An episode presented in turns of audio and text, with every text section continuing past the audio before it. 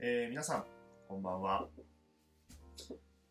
えー今日もほろ酔い養生をご覧いただきありがとうございます。えー私は養生ソムリエことドクターマシューでございます。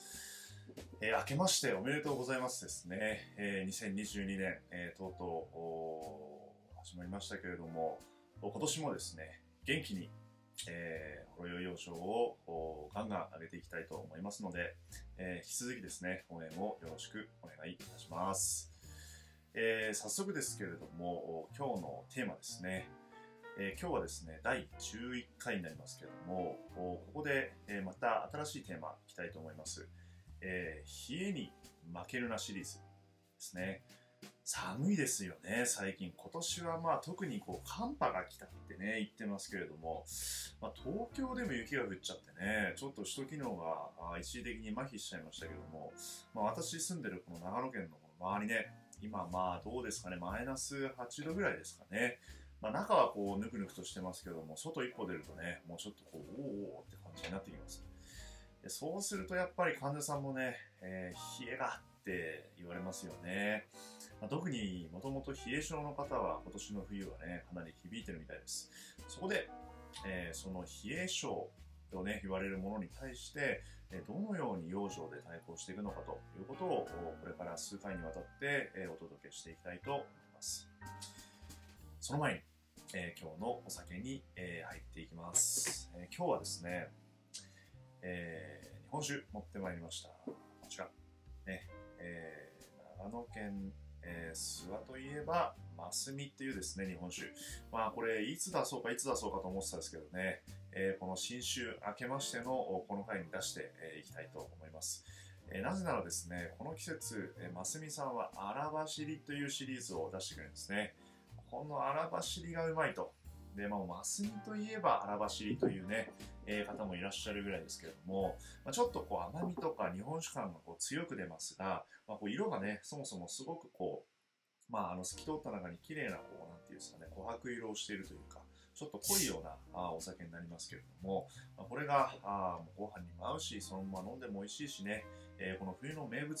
となっているわけでございます。まあちなみに私、えー先日、えー諏訪大社に、え初詣に行ってまいりましたけれども、諏訪大社が、えその宝物として、えそこに掲げているのがこのマスミの鏡っていうね、え宝物らしくて、そこからあ取られたのがこのマスミという名前のお酒だそうです。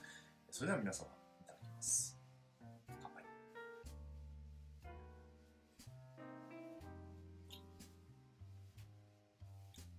いやー、なんとも言えないですね。もうこれは何杯でも飲み続けられるというかね、これぞ日本酒っていうね、え日本を代表する名酒だと思います。えーここまでで3分も使ってしまいました。すいません。えーこれではですね、早速本題に入っていきたいと思います。えー今日のメニューですけれども、え1つ目、冷えって何？ね、そしてもう一つは冷えの原因は何、ね、今回はそれをいわゆる西洋医学の、まあ、いわゆる科学的なというかですね、えーまあ、エビデンスがあるような内容から、えー入っていきたいと思います。まず冷えって何というとこですよね。えー冷えてるっていう人、みんな体温が低いかというと、実はそんなことはないんですね。実は冷えというのは、あ体温が何度というよりも自分が冷えてる感じがするっていう、まあ、自覚症状のことを言ってることが多いです。ね、ですので、まあ、冷え症っていうのは病気があるっていうよりは本人が感じているっていうことなんですね。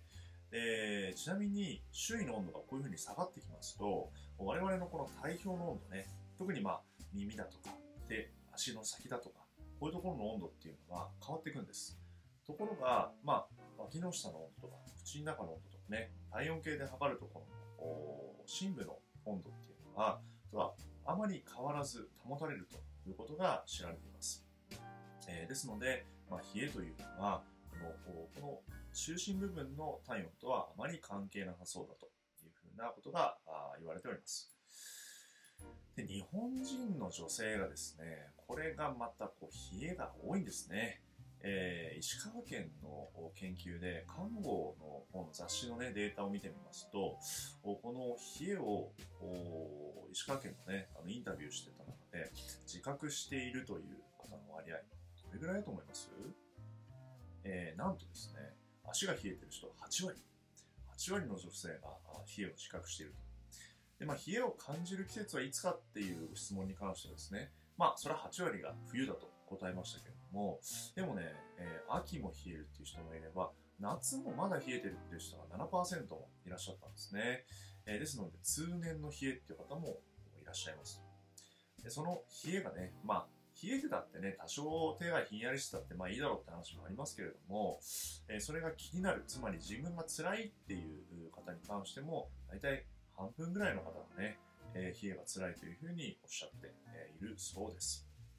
えー、つまりね、冷えは国民的問題ということになります。で、それは石川県が寒いからだろうっていうふうに思う方もいらっしゃると思います。ところがね、この研究は面白くて、石川県金沢市と、えー、神戸市、ね、兵庫県神戸市で比べてみたんですね。そしたら、どうもね、冷えの自覚の割合って神戸で変わんなかったんですね。ま、神戸だって冬は寒いっちゃ寒いですけども、えー、特にね、気温がすごい低いから、だからこう寒さに、まあ、冷えが寄ってくるっていうわけではないみたいです。ね、でじゃあ何が冷えと関連してたのかと申しますと、一つは年齢です。ね。高齢者、冷えるんですよね。で、もう一つの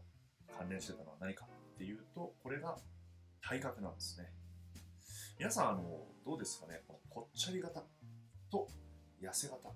どっちの方の方が冷えを感じやすいと思いますか？ちょっと考えてみてくださいね。じゃあ、私はいただきますよ。ですね、えー、実は答えはね、痩せ型の方なんですね。えー、まあもちろんね、あの、ぽっちゃりの方がみんな、あの、暖かいかって言ったらそんなことはないんですけれども、まあ、あの、傾向としては、あこれね、統計的に、えー、痩せ型の方が冷えるということが分かっております。えー、ここでですね、じゃあ、冷えって、え何か、まあ、に関してはね、さっきお話ししましたけれども、冷えの原因は何かというお話に入っていきたいと思います。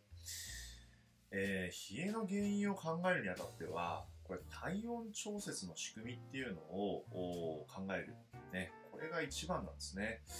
えー、なぜなら人間は、まあ、高温動物と言われますね。爬虫類とかね、もうこうあの気温が上がれば体温も上がりますし、えー、気温が下がればそのまま冷えて活動できなくなる、ね、なってますけど、人間は体温を超巧妙にこう維持するような仕組みが備わってるわけです。えこれを知ることで冷えの原因がわかるんじゃないかっていう、え、今回はそういうお話ですね。で体内でですねこの熱を生み出しているのは何かっていうお話です。えこれはですねズバリ2つなんですね、まあ、極論すると今日もすんごい極論しますよ。1つ筋肉。1つ褐色の脂肪らしいんですね。いやいや褐色の脂肪って何ですかと。ね、脂肪ってなんか白かったり黄色かったり、あの肉にくっついてるあれでしょっていうふうに皆さん思われるかもしれませんが、実は脂肪はね、2種類あるんですよ。で、白色脂肪細胞って言われてるやつは、これはね、あの皆さんのイメージするあの脂肪です。お肉の横についてるやつです。もう一つの褐色脂肪細胞。これね、見た目もちょっと茶色いんですよね。なぜ茶色いかというと、その脂肪の中にミトコンドリアっていうね、この細胞の中の熱を作るような臓器、ね、細胞の中にも臓器があるんですよ、えー、このミトコンドリアがたくさんある。そうすると細胞が茶色く見えるらしいんですね、えー、でこの褐色脂肪細胞というやつがあ実は体の中で、えー、筋肉と同じぐらい熱を生み出すのに大事な働きをしているということが最近の研究で分かってきました。で熱を生み出しているのはね我々、まあ、例えばこう走ったら熱くなるじゃないですか。ね、体熱くなるって、これは身体活動3割ぐらいらしいんですね。体の熱産生。実は、体の中で最大に熱を生み出してるのは何だと思います？これがですね、基礎代謝なんですよ、皆さん。基礎代謝。これが6割の熱を生み出しているそうです。そして残りの1割が、えー、適応による熱産生と言われてるものですね。いや、適応って何ですかっていうと、例えばこの寒さ。周りが寒くなると、我々の脳は、うわ、寒いなと思って、もうちょっと熱作んなきゃいけないと言って、えー、熱を過剰に作り始めると言われるんですね。えー、もちろんですね、脳だけじゃなくて体のホルモンシステムもそこには関わってますけれども、えー、その指令を受けると、この褐色脂肪細胞さんが、よっしゃっていうふうに、えー、こう熱を作り始めるんですね。で、えー、この寒さによる熱産生っていうのは2種類あって、えー、1つは筋肉がブルブルブル、寒い寒い。で、このブルブルブルって、あの、ほら、インフルエンザになったりした時に体震えるじゃないですか。で、筋肉が震えると熱が出る。ね。で、もう1つは、えー、この褐色脂肪細胞さんが勝手にね、脳から刺激を受け取って、えー、それで燃焼してくれる。ね、だから寒さの刺激って、ね、意外と大事だっていうんですよね。熱作るの。もう一つはですね、この適応熱産生のもう一つは、食べることなんですね。で、食事を食べると、その後に体が温かくなったって経験のある方いらっしゃいますか？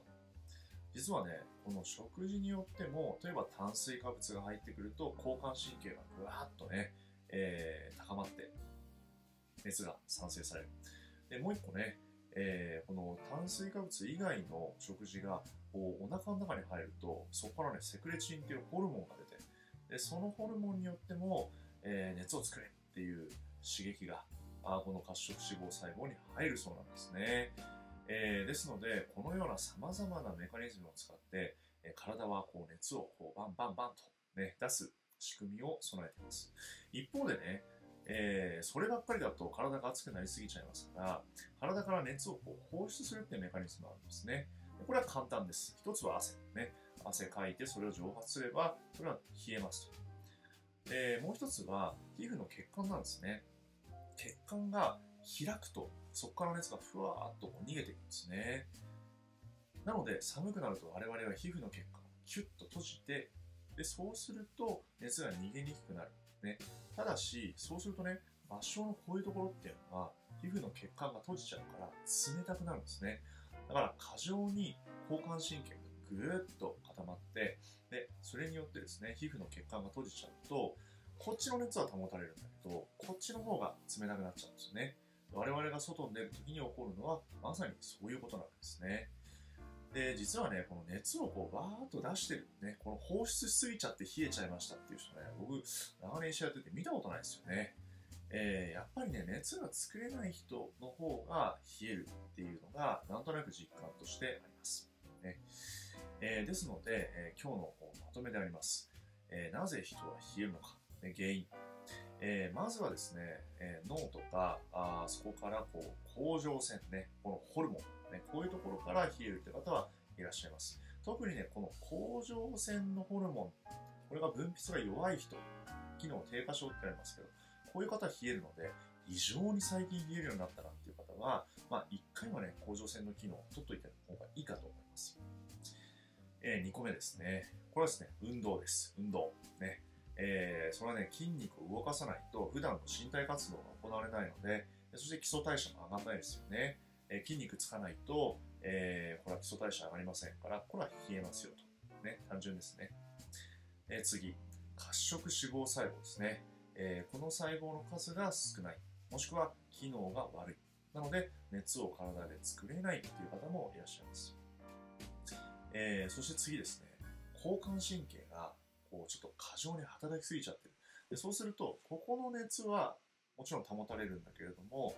この手足の先の方ですね、こういうところがキューッと皮膚が締まっちゃって、で、冷えてしまうっていう方ですね。えー、そんな風な、あこの大きく分けてですね、この4つの原因があるかなと思います。それでは次回はですね、これらの原因に対してどのように養生でアプローチしていこうか、そのあたりのことをお話ししていきたいと思います。えー、それでは今夜はですね、えー、この諏訪大社にあやかって、休みで締めたいと思います。乾杯